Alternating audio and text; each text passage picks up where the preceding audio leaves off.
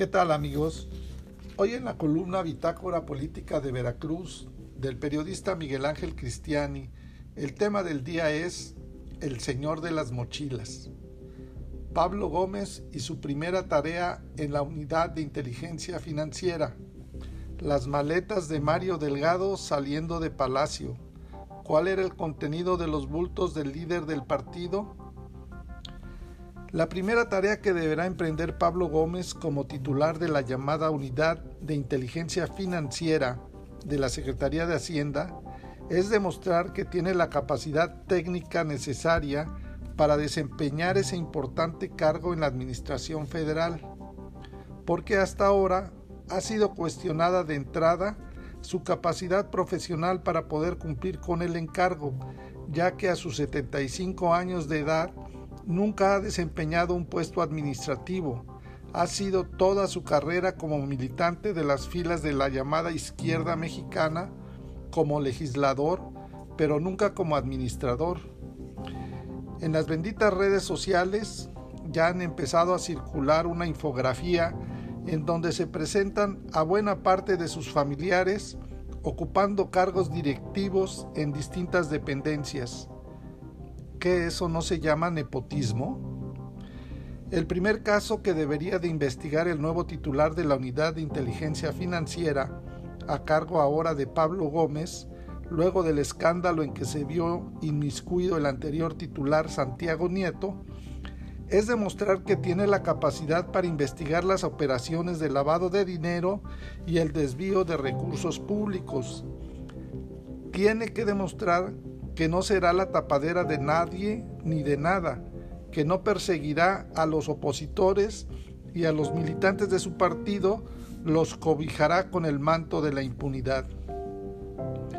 Precisamente por el escándalo de la boda de Santiago Nieto, que acaparó la atención de todos los medios, otro detalle significativo no tuvo la misma difusión, pero que tendría que ser investigado por la Unidad de Inteligencia Financiera. Se trata de un video del dirigente nacional de Morena, Mario Delgado, a quien se grabó saliendo por una puerta del Palacio Nacional, luego de una entrevista con el mismísimo presidente Andrés Manuel López Obrador, cargando dos mochilas repletas que no se explicó cuál era su contenido ni su destino, pero que las mentes malpensadas de la oposición aseguran que no era propaganda partidista ni de revocación de mandato. ¿Cuándo se había visto? Nunca antes que el dirigente del partido en el poder saliera caminando de palacio cargando maletas del escolares. Sobre todo, luego de que el mismo líder de Morena aseguró que había ido a Palacio a tramitar temas de presupuesto, reforma eléctrica y revocación de mandato. La reunión se efectuó el pasado jueves por la mañana, luego de que se aplazó la discusión de la reforma eléctrica para abril del año entrante y de que Morena hizo un llamado de movilización nacional para apoyar la iniciativa presidencial. Mario Delgado publicó en sus redes sociales, muy gratificante plática con nuestro presidente López Obrador. Me compartió sus reflexiones sobre el presupuesto para los más pobres, la reforma eléctrica y la revocación de mandato. Es muy motivante constatar su satisfacción con los resultados y el rumbo de nuestro movimiento. Pero las dudas ahí quedaron, porque el presidente nacional del partido Morena sale de Palacio Nacional cargando mochilas llenas? ¿Qué era lo que llevaban esas mochilas?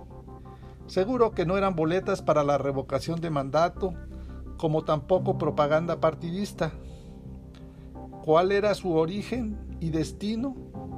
Por mera casualidad, posteriormente, el martes, se anuncia la creación de una alianza partidista para presentar candidatos comunes a las gobernaturas que estarán en juego el año entrante.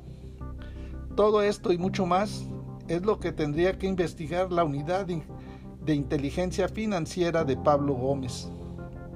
En una de las caricaturas que abordaron el asunto de las mochilas, se asegura que los izquierdistas en el poder ya van mejorando sus sistemas operativos de finanzas, porque pasaron de ser el señor de las ligas a las bolsas de aportaciones y ahora ya son mochilas escolares. La salida de Santiago Nieto no fue nada más por el escándalo de la boda de Guatemala, que casualmente él mismo había señalado en las conferencias mañaneras de que ese país es utilizado como un puente para sacar y lavar dinero en efectivo para los llamados paraísos fiscales. Ya desde el año pasado, el titular de la UFI había visto paradas en seco sus ambiciones políticas personales, cuando el primer mandatario le respondió con un terminante no a sus aspiraciones de ser candidato de Morena en Querétaro. Ahora le toca el turno al BAT a Pablo Gómez, compañero de López Obrador desde la fundación del PRD y muchos años antes. Tendrá que demostrar que no es tapadera de correligionarios de Morena y que puede aún a estas alturas del partido cumplir con el encargo. Para más información de Veracruz, contáctanos en nuestras redes sociales en internet en www.bitácorapolítica.com.mx. Hasta la próxima.